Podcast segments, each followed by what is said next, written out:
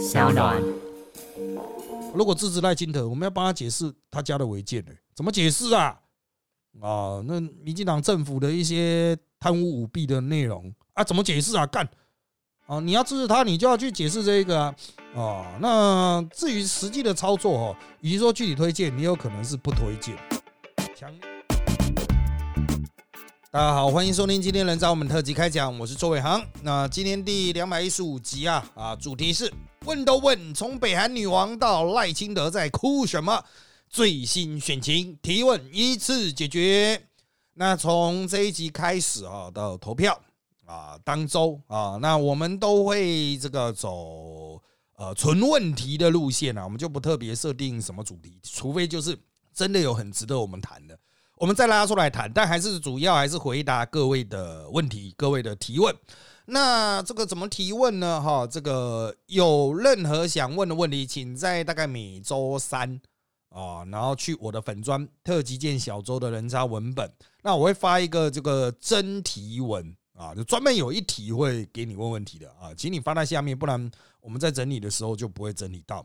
那这个真题文就是标题，可能就是呃问都问，或者是这个呃问题募集这样子哈啊，啊那就请大家自由发问，但我会挑选就是可能比较多人关注的问题来进行回应啊。那比较多人关注的是不是说按战术啦哦，就是呃我会去看，就是诶这个问题是不是好像在其他地方也有看到啊，甚至像包括我的招报社团也有看到。那当然招报社团我还是及时回应了哈，就是。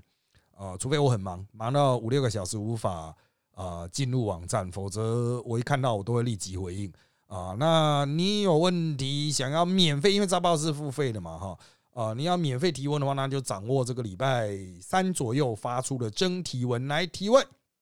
好，那因为我们时间都留给问问题了哈，所以呃，我们就比较。细致的去回答每一个问题了哈。好，以下就来看一下我们本周的主要提问。第一个问题是啊，绿营花这么多钱投入区域，某些立委还是表现极烂，导致轮替，高层还是指定他们是都没人了吗？嗯。我不太清楚你所指的选区是哪一个，因为全国有七十三个选区嘛，那你锁定的是绿营哈。那某些立委表现极烂，导致轮替啊，他的表现极烂是指说发生 Me Too 吗？发生贪污吗？或是像陈欧破哈那一种呃跟诈骗集团有关系啊，所以被赖金德拉下来吗？可是他不是轮替啊，是直接被拉下来。那如果是之前绿营。啊，有选上，但是在上一届被拉下来的选区不多，但还是有啊。可是就我印象，高层好像没有指定他们在战呢。啊，今年高层还是指定，就是绝大多数都是尽量去刷一些形象比较清新的啊，所以我就不太清楚你指的是哪一个选区。好，那当然有些选区你会觉得啊，怎么都是这些人在选呐？那是因为民进党有初初选的制度嘛。哦，有初选的制度，那这个如果他有报名有参加初选，然后经过初选，诶，那当然就提名他，不然呢，除非他有 Me Too 啊，除非他有一些案子啊，哈，好，所以绿营的整体的区域立委的格局现在是不是陷入困境呢？确实是的，哦，那他们是不是投很多钱呢？哦，不管你是说之前的政策的那些政策会选呐，就撒钱呐，撒建设啦，或者是这个实际的广告啊，近期的广告等等，哈。嗯，的确，绿营它因为长期执政啊，执政八年，所以拥有非常雄厚的这个中央的资源，可以挹注地方的建设。然后他们在有些区域的确选的不好，最具代表性的就是桃园啊。桃园现在的立委席次，绿营还是有一定程度的，就是至少跟国民党是打平了哈。但是呢，他们在这一次的民调确实都不好。哦，那投入的钱多吗？非常多。桃园是最多捷运现在在开工的地方，那还是表现不太好啊。那民调上什么都落后一段幅幅度啊。那那也不是高层指定啊，就是他们经过党内初选嘛，或者只有他们报名嘛，或他们是要连任嘛啊。那就是尽力的选啊。不过绿营最近他们内部也在质疑，就是不分区没有什么认真在选，区立委也没有什么。啊，大刀阔斧、大力助选的那种动作。那过去常打的抗中保台牌呢，大家好像也不太冲啊，讲说地方建设呢，好像也没在讲，那到底在创什小啊？那赖清德浮选呢，是只有去站台，但是你有没有带礼物去啊？啊，你你萧美琴也没有发挥它最大作用啊，所以绿营现在的浮选的确有点公务员化。我认为虽然没有一些很重大的负面因子，比如说像呃二零二二地方选举哈，就是受到陈时中一直冲不起来嘛，加上他在疫情后段。饱受质疑嘛，哈，就被压着一路打。那绿营今年也没有被压着一路打的要素，反而是蓝白在那边混乱，但绿营却没有趁势崛起，哦，就是只是表现平平。这个绿营内部也是颇多维持了，哦，就是干妈这家伙到底在混什么啊？哦，地方上的很急啊，啊，好，再来哈，下面一题，国民党在南部有机会拿下席次吗？呃，我个人的看法是哈，目前在你们一般认定的南部啊，呃，可能要从嘉义以南吧，啊，嘉义以南可能是比较接近各位讲的南部。呃，我个人认为国民党，如果你说党提名要有突破哈，大概是高雄的左南那一区，李梅珍对李博义，呃，国民党的信心十足。然后有一些国民党认为可以那个拉下王定宇了哈，不过我认为还是比较难哈，因为他那个选区比较绿啊，绿的还是占绝大多数。左南好歹还有军人，还有军眷呢哈，所以，呃，我认为这个还是很拼呐。那如果你要把嘉义的那个三哈啊，就陈明文现在交交棒给儿子的那一区哈拉进来算的话。我认为也是很激战，不过要看柯文哲在那边表现。柯文哲如果在那最后面全力帮林国庆冲刺，或许有一拼啊，柯粉灌注过去哦。可是林国庆不是挂国民党牌啊，哦，那你是说，哎，那个屏东二，屏东二很诡谲啊，就是苏正清啊，就民进党后来变五党，因为有案子嘛，那他现在不能选了，传给他儿子，他儿子实际上是跟国民党结盟对抗民进党提名的。啊，所以地方上认为就是说，国民党真的是四维了，就只能去依靠呃民进党英系啊，因为苏正清是英系的嘛，啊这边的国民党就跟苏正清合作啊，包括周点论他们呐哈。啊，就跟民呃那个英系的苏正清合作。啊，然后尝试对抗正宗民进党提名，呃，也许有机会翻掉民进党，但是还是老话一句，就是他也不是挂真正的国民党。所以有机会胜出的，嗯，算来算去哈，就是真的就李梅珍呐，看看李梅珍这个能不能打下一个关键的桥头堡啊。至于你要把这个南部的范围再放到，比如说彰化都算南部的话，呃，好吧，啊，在那边国民党会有席次了啊，应该是可以确保一两席没有问题了啊，可能那算南部吗？啊，好。下面一题，请问新竹二区选情如何？实力的政党票民调情形啊？时代力量没有钱做民调，所以我们都是参考各大媒体做的民调。那在我们录音的前一天，TVBS 的出来啊，民调是四趴啊，四趴啊。你会说，哎，那不是要五趴才会过吗？哎，对，没有错哦。所以你要说是不是差一点？是差一点。那如果你要乐观去想的话。呃，现在做民调四趴投出来，可能刚好过五趴，因为会有一个放大的效果嘛。哦，那个民调中未表态，可能就不投了。哦，所以现在民调二十几趴、三十几趴的，可能就会变成三十几趴、四十几趴的得票。那因为它是比较得票数嘛，所以时代力量如果过五趴，现在四趴，那大概放大可以过五趴。但是我要强调，大家在经历蓝白河之后，都应该学到一个叫什么正负三趴。所以呢，如果你现在的四趴，实际上你会是多少呢？你有可能到七趴啊，也有可能到一趴，懂啊？所以，呃，你又说干这不是等于讲了没讲吗？很不确定。对啊，所以要努力啊。这个世界有不努力的吗？我前面才提到民进党不努力，所以现在搞到快落赛啊！啊，这个这个世界能够不努力吗？就只能竭尽所能努力啊！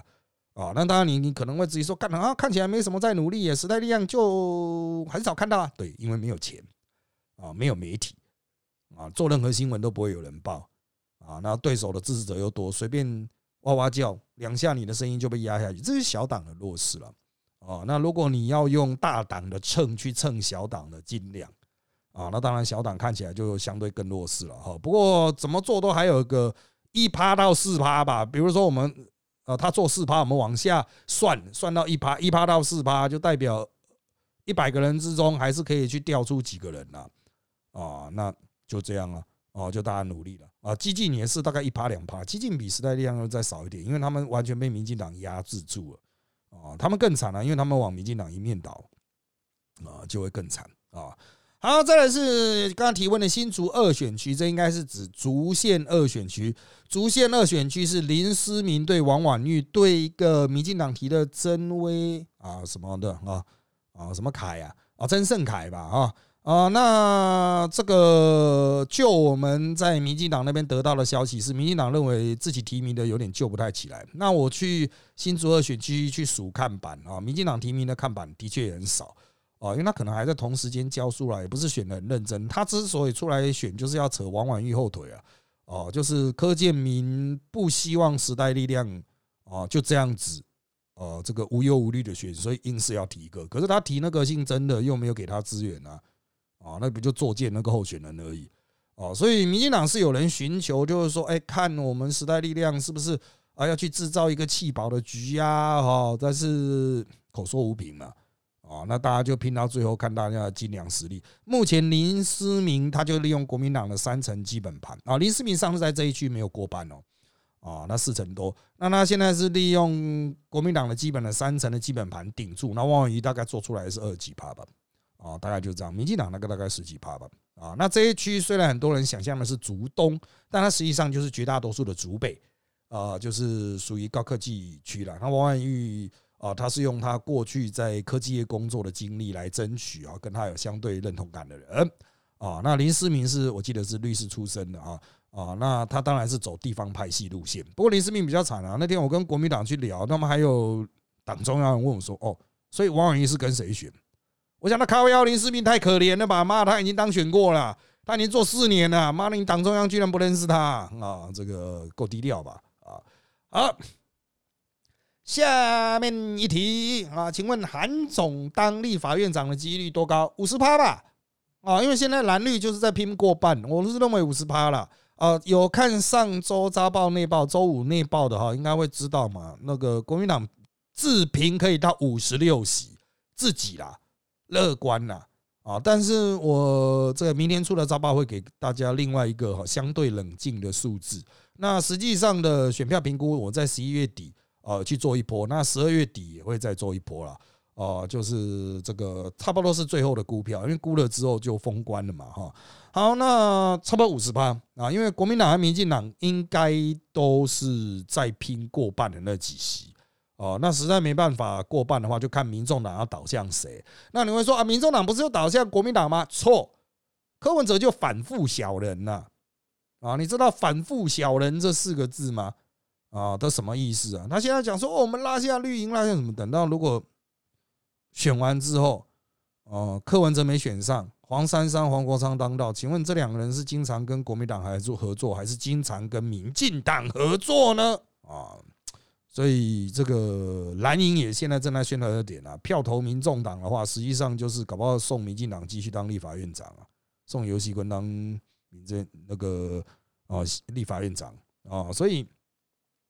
政治真的哈，呃，很多一般选民会觉得，老是政治人物怎么老是在玩弄我的感情？就像国民党他们自评五十六席，五十六席，你说没有过半，他他们会觉得说，哎，那我再把那个民进党的那个五党的拉一两个过来，哎，我不就过了？哎，还真的有道理哦。他再拉到一两席就过了，他不见得要拉民众党，民众党那边唧唧巴巴，那我就从民民进党跟民进党合作的那些人拉几席过来，不就得了？哦。所以，人生就是这么样的无常啊！你看柯文哲从墨绿、深绿变到浅蓝，甚至有些立论还更深蓝，现在有点变回蔡英文路线了。不知道他穿小啊，所以变来变去的几率很高，我就只能给你一个五十八啊！韩国瑜当立法院长的几率五十八。好，下面一题啊，实力依照目前数据，有可能在明年一席都没拿到而产生泡沫化的情况吗？呃。会不会一席都没拿到？当然了，没过五趴的一席都没有啊。那区域立委没选赢，就是一席都没有啊，这就是现实啊。哦，这个所以就要努力去冲啊。啊，你要说啊，不可能，一定有一席的，大家放心啊。那全部都回家了，没人要选举啊，不就变得跟民进党现在的困境一样啊，当选了，当选了，赖清德看好度已经五成哦，那民调只差一趴，甚至没差。国民党做了民调，甚至还赢赖清德，但赖清德看好度五成，然后大家都不认真选，然后现在才匆匆忙忙，干他妈的，国民党追上来了吗？怎么会这样？那要怎么办？你问我该怎么办？你自己去问民进党啊！啊，就是躺太久了，现在要紧急起身啊，小心头昏脑胀啊！啊，那会不会泡沫化？泡沫化是很大的党才有泡沫化，现在那么小的党，你也在那么泡沫化？泡沫化最具代表性的就是新党和亲民党，那都十几、二十席、三十席的那种，啊，直接崩掉变零席啊！啊，那这个才叫泡沫化吧？啊，那那种小党啊，原来一席、两席、三席啊，时代力量最大是五席啊，啊，那是上届，这一届就只剩三席了。啊，三席你要说泡沫化，这泡沫很小，人家三席崩掉的宋主席宋楚瑜都没有叽叽叫，哎呦，他一直还在叽叽叫啊，啊，但是尺度差距也太大，时代力量充其量是台联或五党盟哦那样的规模啊，你要讲哦台联泡沫化，嗯，好吧，啊，那就泡沫化，但我记得台联的席次一度也有，好像也比时代力量高，但是要去查一下。哦，好，下面一题啊，那请问老师，如果能搭时光机回到柯文哲第一次选台北市长的时候，你会做什么事来尽力影响柯文哲、民众党或社会大众？哈，不会啊，我不会做什么事情呢。啊，啊因为那一次我也有在选啊，我该做的事情我都做了，就是干死连胜连胜文了啊。那你说要去影响民众党、社会大众，没什么要额外多做，因为柯文哲开始急速恶化是在当选之后。他发现他的原本讲的理想的东西，哈，那些文青要求他理想性的东西，啊，这个对他没好处之后，他要急速劣化啊。好，下面一题，最近赖民调跟侯不断拉近是什么原因？是有真的很强的换人做做看的氛围，绿的基本盘动不起来，还是执跟执政有很高的民怨吗？答案是哦，绿营基本盘在。哦，绿营基本盘就是那样子的，三四三十五趴，就赖金德的民调，三四三十五趴。那国民党呢？国民党也有国民党的基本盘呢，也是差不多的盘呢，只是谁的盘略大，谁的盘略小。就现在的不分区的支持度来看，国民党的盘略大，哦，大民进党大概两到三趴。那赖清德在绝大多数的民调，除了国民党内参，绝大多数的民调都领先侯友谊两到三趴。这代表哈侯友谊在争取中间选票上，可能还没有赖清德那么好。赖清德有一个先路的优势，赖清德的支持度比民进党的不分区要高出一截，而侯友谊的支持度跟国民党的制度相比啊，差不多啊，差不多。所以侯友谊现在就是完成大军集结哦，所以呃。啊，大家可能是看到韩国瑜啊的那种鸟样，就觉得说，啊，国民党不过尔尔啊，啊，那是因为韩国瑜真的太夸张，连国民党都投不下去，跑去投赖金，哎，跑去投蔡英文啊，所以现在哈，我们估啦，国民党大概还是韩国瑜起跳啊，在五百五十万左右啊，往上爬五百八十万，赖清德是差不多六百万，就是小英在二零一二不是当选哦，二零一二跟马英九拼。的拼出来那个基本盘，那民进党的底盘是这个五百四十几万票，就是谢长廷的。当时谢长廷的民调只有十几趴，开出来是五百多万票，那就是民进党的底力啊。所以，所以这个双方都有一个基本盘啊。那侯友谊之所以能够追进，就是蓝蓝营集结完毕，赵少康一来，所有蓝营选票都集结了。当然，赵少康一来会不会没有中间选票？呃，就再看。因为中间选票年轻的可能真的不知道赵少康是谁，他不会觉得他是深蓝，只觉得是一个阿伯，媒体阿伯，嘴炮嘴炮博，嘴炮爷啊。那执政很高，是不是有民怨？是的，非律啊反律是不是也的确存在？是的，啊，已经吵了一年多两年多了嘛，总是非律大联盟还是会有一定的说服力了。哦，但是侯友谊拉起来，其实你也不用解读了，侯友谊拉起来的国民党完成集结，你们没有看过？啊，团结的国民党，因为自二零一二以后就不见了，再也看不到。啊，团结的国民党还是有战力，但他能不能开出马英九的六八九万？我觉得，哎，还有很遥远的，因为还是有一个柯文哲在那边嘛。柯文哲吸掉了两百万，到底是吸谁的两百万？国民党会觉得他吸蔡英文的两百万，所以赖清德会从八一七万下到六一七，干你还是不够啊！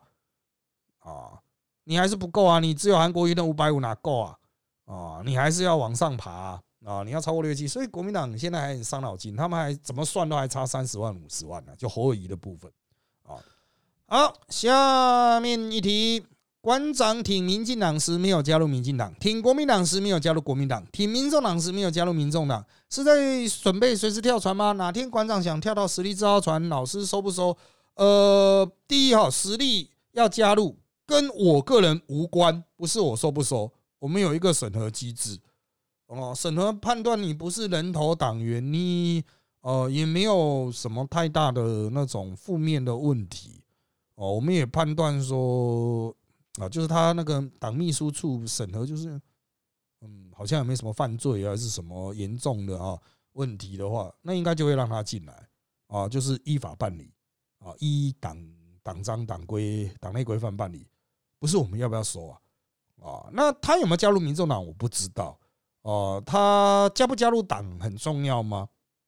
啊，这个有没有党籍这件事情是要选的人才会有影响，你不要选的人有没有加入党籍哈？差别不大啊，加入党籍就是等形同捐款而已。小额捐款，他大额捐款应该捐了不少吧？哦，所以我认为加入党籍这种事情不是重点，重点是馆长会不会跳船啊？那他之前丑话讲太多，因为呃，毕竟馆长读的书比较少一点，他不知道民调的那种变动震荡幅度，他还真的以为柯文哲比侯友谊强很多，所以他那时候就讲说啊，如果我是侯友谊，我就退选了。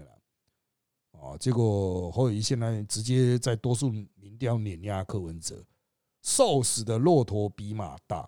一个百年老店，只要有一个正常的驾驶，不用到好驾驶，正常的驾驶，哦，就可以把它稳稳的开出去，直接就电爆你，因为它就是累积了百年的经验嘛，哦，累积了非常多的人脉。你四年的要跟他拼，你没有经验，你没有人脉，哦，真的很难拼得赢啊！哦，这当然。馆长真的是外行人，我们也不会说什么，哎，就是说你不准讲政治什么的哈。啊，从他身，他接下来表现，比如说，哎，他会不会接受让赵康上他的台啊？啊，这个赵少康愿意花钱去啊？啊，要吗？啊，那馆长可能会选择挺民众党到底，因为头都洗了嘛。但是民众党就真的会比较辛苦了啊。好，下面一题。你觉得民众党真的能把选前之夜凯道塞满吗？抢到凯道对民众党是好事还是坏事啊？如果像七一六这样不会打击士气吗？另外，吴董在节目上说这一个晚上花一千万是真的吗？嗯，如果你要办十万人的哈，一两千万一定要。可是他如果只是办一万人、两百万的就好了，两百万的那种呃场部就可以了，哦，不用多，你不需要弄那么多荧幕，你就小小的警福门前面嘛就好了。哦，就不要到警福门两侧哦，因为那还要再加大荧幕啊，还要再去弄其他的声光设备什么的。两百万有两百万的玩法，二十万你有二十万的玩法。你真的人很少，很多今年总部成立也是叫一个那个变形金刚啊啊！大家在乡下看那种也野台戏啊，或者是那种表演活动，不是很长，就一台货车来就展开，把它的壳打开，就变成一个舞台的那种嘛。哦，你要交几十万的也是有啊。哦，就看你要去怎么做嘛。当然，当天其他两大党都是在拼气势了。哦，你占了最好的黄金地段，但是你的气势输很多的话，我个人认为哈，不要说是比输七一六了，你比输两大党，马上你十点一结束，十点到十二点还可以讨论选举嘛。整个晚上的俄语传来传去，你就受不了，人家看不到民调，因为那个时候不能不能讲民调了嘛。可是你拼场拼输呢？完了，人家立刻说：“哇，那个规模差那么多，亏败啊，亏败啊！”所有那乡下阿伯阿公立刻就讲了：“哪里无啊？也无啊，无啊！啊，被斗啊，被斗啊！哦，你要怎么处理啊？之所以要拼场，就是不要让人家嘴掉啊。那你硬要拼，我们就只能祝福了哦。就是民众党就不适合跟人家拼啊，拼中路，然后切他中路不适合。”啊规模就之前都拼输拼全拼输那么多次，但是跟他们讲没用的啊！他们就同温层已经过很爽了。就战略操作来讲，你应该防御的啊。好，下面一题，赖跟侯的支持度比较高，为何赖粉台跟侯粉台那么少？柯粉还懂内很多，阿北缺战缺钱，柯粉怎么宁愿抖给馆长或朱学恒，也不捐钱给阿北？呃，朱学恒和馆长抖再多，收抖内抖再多，整个月也不到一百万。可是阿北烧钱一天就烧到一百万，懂吗？阿北要一个月募三千万才有办法支撑正常的选举运作，还没办法去开造势晚会哦，规模不一样啊。馆长就是拿个斗内，就是对他来说也只是塞塞牙缝，因为他那边烧钱也烧很凶。你就不用讲柯文哲，所以这个是一个垮呃那种集聚上面的认知落差哦，就是柯粉台在十一月。如果把所有大大小小柯粉台加起来，哈，总收到的斗内也不过两百万。黄国昌上次募款募的半死，最后实收八百万，然后后来就不公布了，显然是越募越少，韭菜割完啊。那这没办法，选举的那种规模跨度真的差太多，哦，就绝对不是单纯只靠一个网红就搞得起来。网红搞法有其极限啊，金额规模都有其极限。好，那至于赖汉侯的制度很高，为什么他们的粉丝台这么少？因为他们不是走粉丝路线，他们是走基本盘呢。就是啊，那个人不是我的粉丝啊，可是时间到他会出来投票。哦，他不是粉，他不是狂粉啊，他不是会多花钱的粉啊。可是时间到他就会出来投票。你说干怎么怎么会这么样子啊？就人家已经经营多少年了？民进党三四十年了嘛，国民党一百年嘛，人家你选多久了嘛？这个就嗯。呃，我不知道算不算是一个适当类比，但这很像是人家讲说，呃，你才努力个二十年，你才寒窗苦读二十年，你是要怎么去跟那种三代累积努力的那种世家大族拼呢？哦，有点类似像这种感觉啊。你真的很努力，你很优秀，呃，你使尽一切技巧，可是人家就累积三代的层层叠叠啊，阶级复制啊，啊，就是这个是现实啊。你要说不公平，要改革，那要从制度了啊。好，下面一题。王宝轩在直播说，他认为党会做出投给赖清德的决策表态，以及会要求各总统候选人做出表态等等。嗯，要求各个总统。呃，因为我没有听到王宝轩啊，王宝轩是时代力量的不分区提名第二啊的候选人。啊，这跟你之前说的，就我这跟我之前说的，对方挺实力不分区才会挺对方总统有所出入。请问实力对总统候选人有任何形式的表态吗？包括要投、选择、支持、支推荐支持者个人自由表态，或是要求总统候选人在某些议题做出承诺才会做出相应表态？啊，如何避免大选前大力支持，在后续选举期间选后拿你大力监督的窘境哦？哎，你讲的这个问题非常大。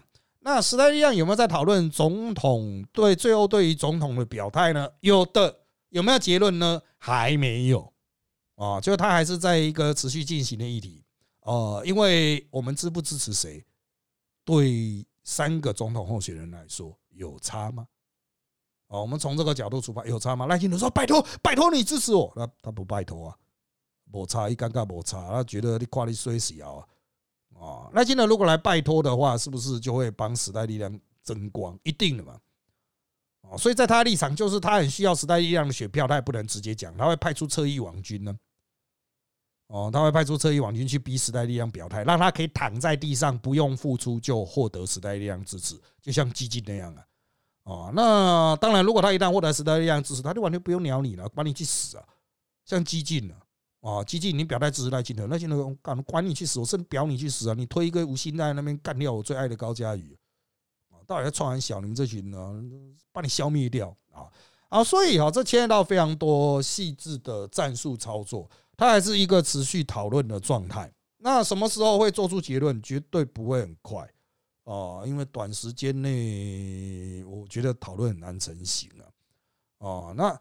比较可能的形式，可能也就是你提到的动态。我们不会直接说我支持谁，而是我们会持续的跟各阵营沟通。如果你不理我，我们就不理你啊。那对方挺实力不分区才会挺啊，这是我们先前在针对浮选所设下的。比如说，很多人会来专案申请，说我可以帮他助选党内了，时代力量党内哈，其他党也是这样子。就是说，我要去帮谁谁助选，他不是我们党的，可以吗？你就专任申请嘛。原则就是对方愿意挺我们的部分区吗？啊，如果愿意的话就 OK。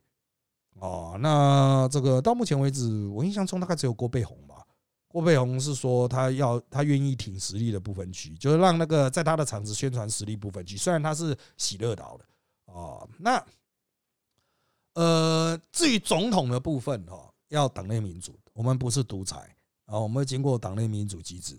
我个人的偏好不见得是最后面的决议哦，我个人认为比较可能的哈，因为现实对方也不太可能支持我们的候选人嘛。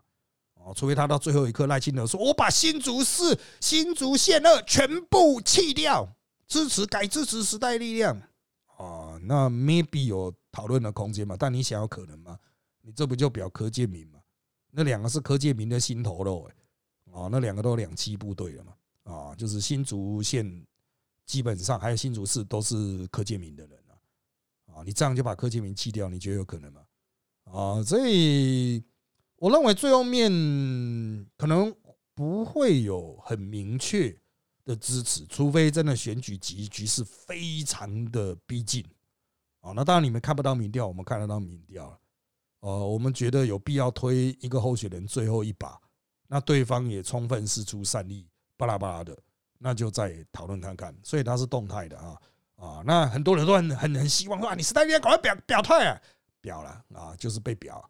啊，过早表态就过早被表啊！好，那当然，你又说，如果我现在治他，会不会以后就很难监督？是当然喽，哦，这是当然喽啊！不只是现在，你选举局就要解释很多啊。比如说，我支持柯文哲啊，那柯文哲呢反反复复啊，对于两岸关系的立场很模糊，这个我们要帮他解释。我们支持他，所以我们要帮他解释。如果支持赖清德，我们要帮他解释他家的违建呢？怎么解释啊？啊，那民进党政府的一些贪污舞弊的内容啊，怎么解释啊？干啊！你要支持他，你就要去解释这个啊。啊，那至于实际的操作哦，与其说具体推荐，你有可能是不推荐，强烈不推荐某人啊，或者是建议支持某些跟党比较接近的候选人哦，建议的，他不会讲说建议支持谁，就是我们列出我们的条件哦，这是我们的基本纲领。哦，基本证件，你认为哪一个阵营最接近？哦，这样子也是一种方式哈。好，那这个这里面还可以讲一下的，就是黄国昌在二零二零选举最后一刻表态支持蔡英文，并非时代力量党内决议，是黄国昌的个人行为。黄国昌老师做这种个人行为。他本来就是想要摸过去啊，说啊我要站在中间啊，但是后来发现那个打私烟案哦，就是被骂爆了，所以他最后面哦就赶快拍了个片支持蔡英文哦，这个也没有经过党内其他人的同意啊，就他自己自干啊，这个这种搞法是不行的啦啊，我讲白一点都不行啊，这不是党内民主啊。啊，但会不会开放让大家自行投？呃，就是哎，我们就开放了，你要支持谁都支持谁，哎，可以，可能啊，那或者是开放候选人自由表态，可能哦，也可能，但开放到什么程度？会不会开放到不分区？不知道哦，不知道。好，下面一题，赖清德老家违建拆不拆？是在等一个时机开大决吗？肖美琴的国际问题是不是老公在带？肖美琴是美国走狗的风向，对选情有什么影响？我个人认为，小美琴的国际问题其实现在已经解决了，会不会有负面影响？不会啊，不会有任何问题啊。哦，就是你会说啊，阿贡一直说他是美国人呢，怎么样？美国人啊，他已经放弃了啊，他曾经是美国人没错啊，美国走狗不好吗？不香吗？朱立伦是不是美国走狗呢？啊，吴新颖是曾经是哪国人呢？啊，这个因为大家都有这种嘛，所以就拉平。至于赖清德老家违建拆不拆啊，完全是赖清德个人的问题。然后我之前已经在直播或很多地方都讲过了。如果我是他的幕僚，我一定叫他要哭就在拆的时候哭啦，一次全部拆掉，然后在前面抱着石头大哭失声啦，这样看五好。你拖了这么久，拍垮。虽然依法论法哈，那个是的确可以不拆的，依法论法啊，但是他就很爱哭嘛，哭个屁呀！老是在那边讲到老家那边哭啊，这其实。民进党内还有民进党侵略媒体人对这点已经都蛮杜烂的哦，就是我听到蛮多杜烂的声音自己人，他们自己人不是我们外人哦。那至于他会不会等一个时机开大局哦慢了啦，之后再开效果也不好。好，下面题之前说过，柯文哲因为错估形势才落到被蓝绿夹杀。如果是他幕僚，回到十一月十五前会给他什么建议，才不会落到这样的田地？是一直搞暧昧，但不要像十一月十五这样去谈判，避免撕破脸就可以去正蓝小自己，还是最好发展就是把民众党卖了，自己当副手，从此乖乖做个小蓝呢？因为我们不在他党内，我实在没办法对于他党内讨论的内容去进行呃，就任何角度的这种推敲了。因为可能他们有自己的考量，不过就我们所得知的资讯哈，就柯文哲已经不想选了，那就不要选了。这些其他的人都寄生在柯文哲身上了，自己出来也没办法打了。那柯文哲不想选了，那就让柯文哲去当副手嘛，就像让宋楚瑜去当副手了，那你亲民党就不要了嘛，放下了啦，不要了啦。呃，可是没办法啊，就是这一切哈，就柯文哲。也没办法，这个彻底的摆烂到底啊，又被扛回去啊，扛回去，现在就是这种要选不选的要死状态啊，啊，要死不死的状态。好，下面题，之前另外一位主持人怎么好像没再出现？退选关系吗？他现在好像没有党职了，有机会找其他候选人上节目吗？目前我们没有规划找其他候选人上节目。那那个徐玉文哈，他之所以没有录这个节目，其实跟他个人的规划有关。啊，那我我从我的角度出发，是他拉来真的太远了，而我们节目的助理主持费相对有限嘛，啊，所以就是顶多就补贴他交通费啊，那他就要耗费整个早上从桃园过来啊，你要知道我们是早上录录音的哈，来来回回也是很麻烦啊，主要是这个考量啊，啊，就就节目本身啊，那他本来就没有档次啊，啊，他就是是曾经的候选人而已。好，下面一题啊。想请问以下一系列的问题：看到柯粉一直喜柯文哲民调第一，民众党内部是真心相信阿北民调第一吗？不是啊，黄珊珊公布的都是第二了，第二或第三吧。好，下面一题：如果立委席次三党不过半，会不会形成跛脚政府哦？就预算部分会有一些困难哦，法案部分可能会有一番激战。但是我觉得哈，依照民进啊民众党三姓家奴的本性哦。啊，风大就往哪边倒吧！啊，他们不是理念型政党，不会站到最后一刻。如果是时代力量刚好是那个不过半的关键党，那可能要四党不过半。啊，那时代力量可能就会在那边坚持自己的理念啊，造成真正案子卡住。但民众党比较容易被说服。好，下个问题是侯友谊女性制度比较高，有人说她警察形象，但从过去历史事件来看，侯友谊依法行政办事反而造成了悲剧，甚至还有逼供徐长造成冤狱记录。为什么他的警察方面形象还能这么好？呃，这个是我们在扎报社团和内报讨论的，你这个理解是有误区。对你来说，你说啊，他有正南龙案呐，哇，有很多什么陈静心什么的，哇，他他那个哦怎么样怎么样？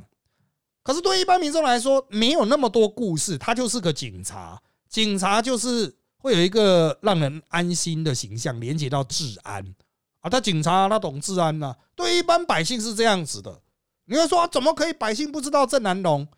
就是有很多百姓不 care 嘛，你能不能接受这个事实啊？什么徐志强案谁知道啊？知道徐志强案的台湾有超过三趴啊，啊，所以呃，像这类型的这个，你会说哦，我们透过这延伸的议题、过去的故事去打他，那其实需要宣传技巧。然后你必须接受一个事实，有非常多的百姓不 care 这一点，而认为他具有治安形象的人，可能就是不 care 的那些人，懂吗？哦，所以侯友谊的男性支持度哈比女性支持度低十趴，跟柯文哲完全相反。哦，女性支持他确实比较高，那就各种正面特质，就女性认为他的正面特质，因为民调会做很细嘛，治安的确比较高。啊，那你会说，那那我我要怎么打这点？难道做了警察，我的治安得分率一定比较高吗？那你就要在治安议题上多有琢磨啊。可是民进党可能觉得，我不要跟他硬切中路嘛，我跟他拼其他的部分。好，下面题，柯文哲目前在年轻族群中还是圣人般的存在吗？国民两党如果企图要说服年轻族群弃柯保赖或侯，应该如何切入较恰当？第一个哈，他也不是在年轻人心中是圣人，就是一个比较好笑的人，就是这样，年轻人觉得他有趣好笑，哎呀，不好笑啊。啊，被讲干话啊，啊，就这样，觉得比较贴近自己了。那说服年轻族群呢，只能大傻逼，不用讲话了，你还在说服啊？钱拿出来丢下去了，最有用哦，钱拿出来丢下去，侯友谊推那一千五百万，嗯，我觉得还是要还的。哦，但是如果民进党那端出什么啊，我直接补贴你啊，住屋啊，直接补贴你啊，我再补贴补贴再补贴补贴加强版，呃，version 三点零 MK two 这一种哦，就一直补贴最有用，会选政策会选最有用。现在讲来不及了，因为只剩一个月，你要宣传啊。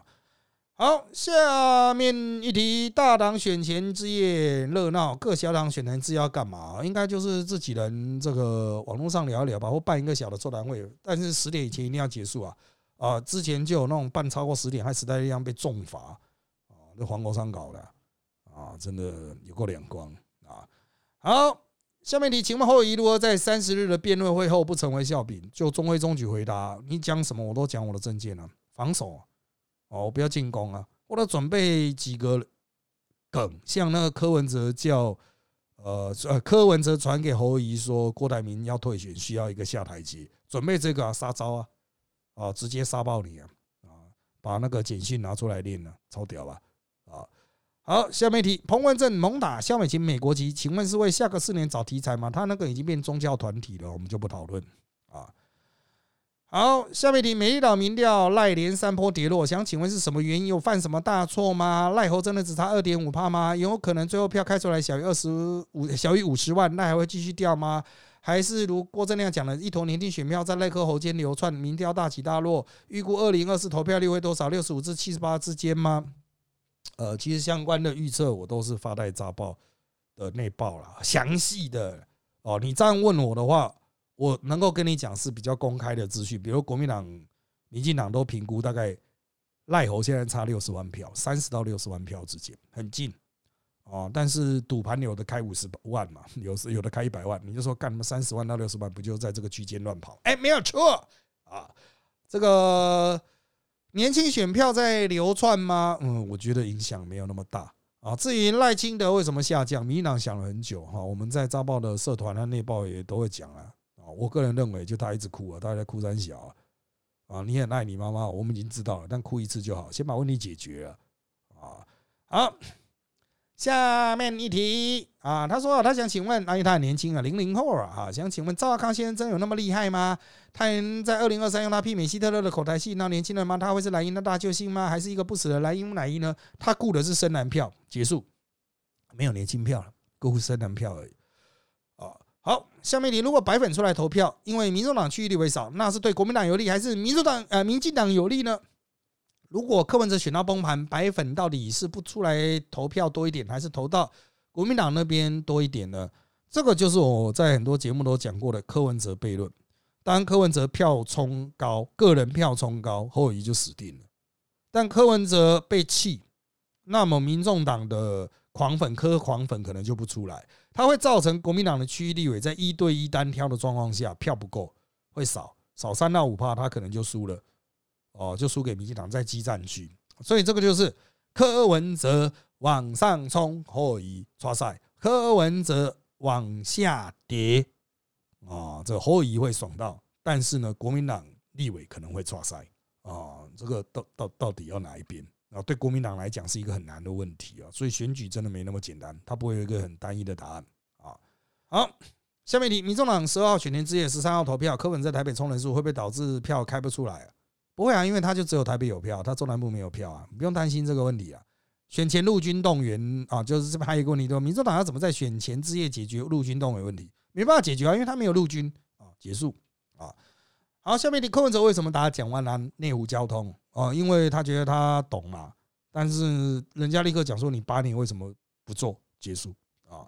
好，下面一题啊，今天国民党中常会说内参已经赢了，可以分析一下侯怡真的当选的话，台湾政局会怎么发展吗？国民党会把党产拿回来吗？新美市长补选会怎么发展？福茂会重启吗？台美 FTA 本来谈好会被撕毁吗？护照到台湾会被拿掉改为 China 吗？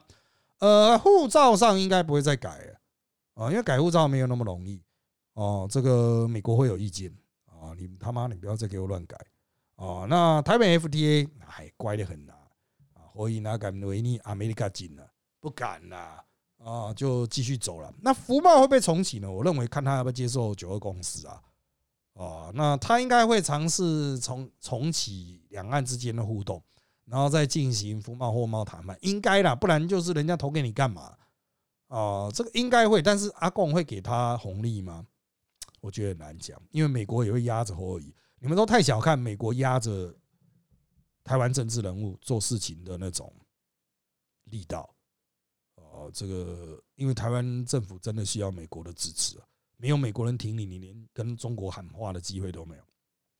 好，那新北市长的补选会怎么发展呢？就死定了啊！国民党死定了，根本没人，除非朱一伦跳下去选了啊，不然没搞头了啊。那国民党会把党产拿回来吗？因为它是涉及一个非常复杂的司法的流程，我认为短时比较难，但国民党应该会努力了，试图努力了。哦，至于台湾政局会怎么发展呢？应该会空转吧，应该立院呐，社会抗争会蛮多的哦。因为侯友谊在政治智慧上并不好，侯友谊的关键缺陷从 N N 案就可以看得出来。N 案并不是他很残暴还是怎么样，单纯就是哦任用私人，对于自己的嫡系极度照顾，即使这些人是彻头彻尾彻尾的废物啊，那他就是很袒护自己的自家的废物，把自己格局做小。是后来被打烂打爆了，才去拥抱整个大国民党。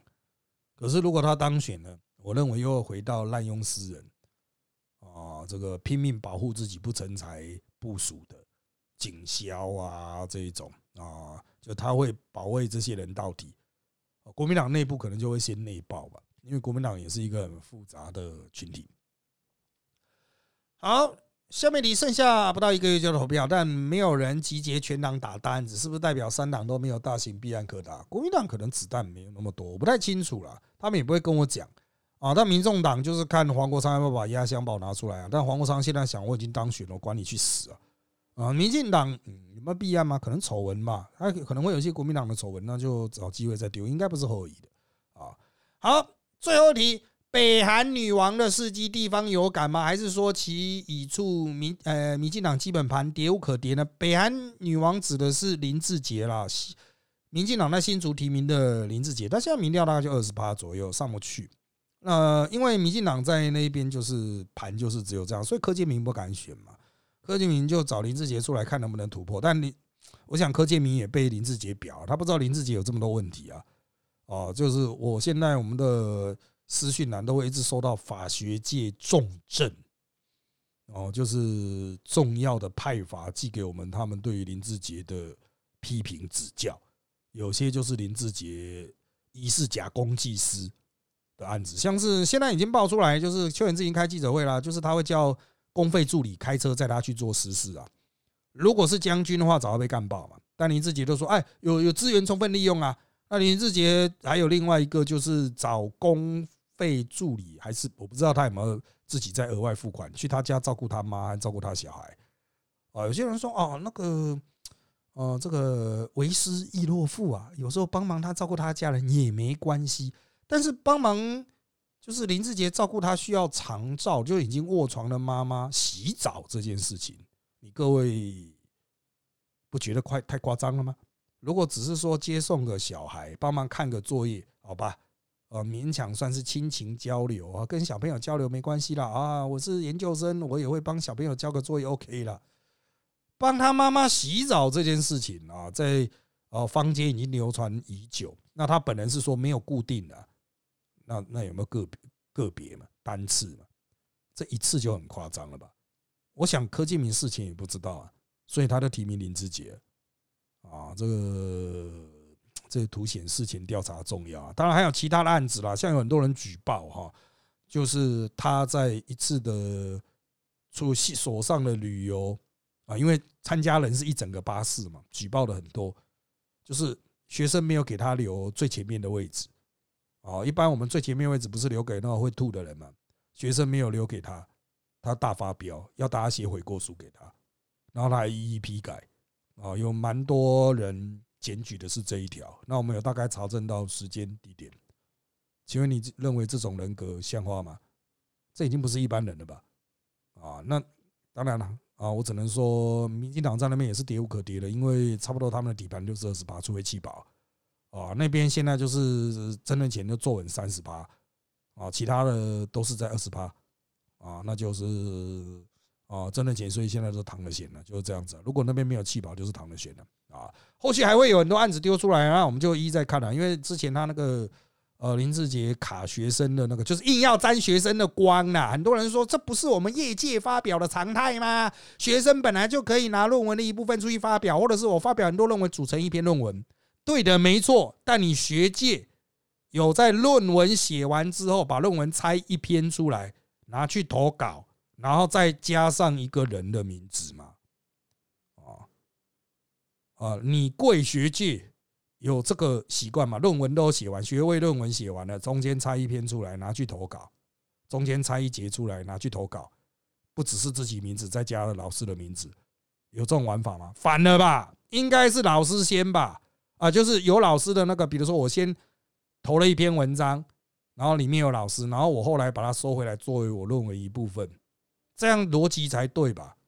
啊，但是哎，反正这种东西很多了。好，我们之后有空再来谈哦。我们今天时间已经严重超时了，我们就到这边吧。谢谢大家收听本期的人渣文本特辑开讲。现在各大 podcast 收听来如上岸 A P P、Apple Podcast、Spotify 都可以听到我们节目。欢迎大家订阅、留言给我们五颗星。那就下次再见喽，拜拜。